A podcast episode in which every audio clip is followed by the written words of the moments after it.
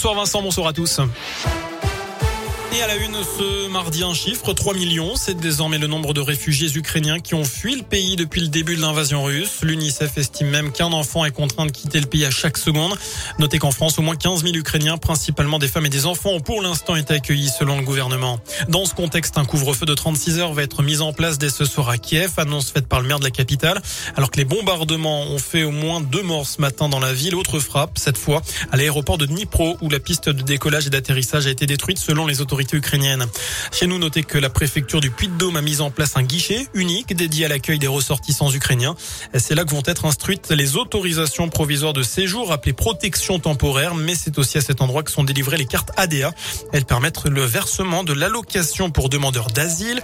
Par ailleurs, le préfet a ouvert hier un centre de premier accueil des ressortissants ukrainiens. 90 personnes peuvent s'y rendre, un point de passage avant de se diriger vers une offre d'hébergement plus pérenne. L'agence régionale de santé Auvergne-Rhône-Alpes appelle vigilance des particuliers. Plusieurs signalements ont été reçus et ce à la suite d'injections d'acide hyaluronique et d'actes de blanchiment dentaire. Le tout réalisé par une personne de la région ne disposant pas des qualifications médicales pour le faire. Une inspection a été réalisée dans cet institut. L'ARS invite la population à faire appel à des médecins qualifiés en médecine esthétique et à des chirurgiens dentistes pour éviter les problèmes de santé. On passe au sport du basket. La JAVCM doit se remettre dans le sens de la marche après une défaite à Nantes en championnat. Nouveau déplacement ce soir, toujours en Pro face à C'est la lanterne rouge. C'est à partir de 20h30.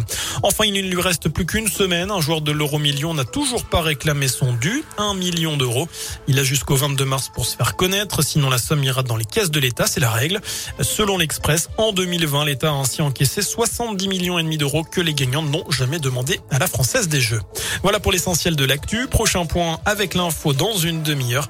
Je vous souhaite une excellente soirée. Je vous laisse en compagnie de Vincent. Merci.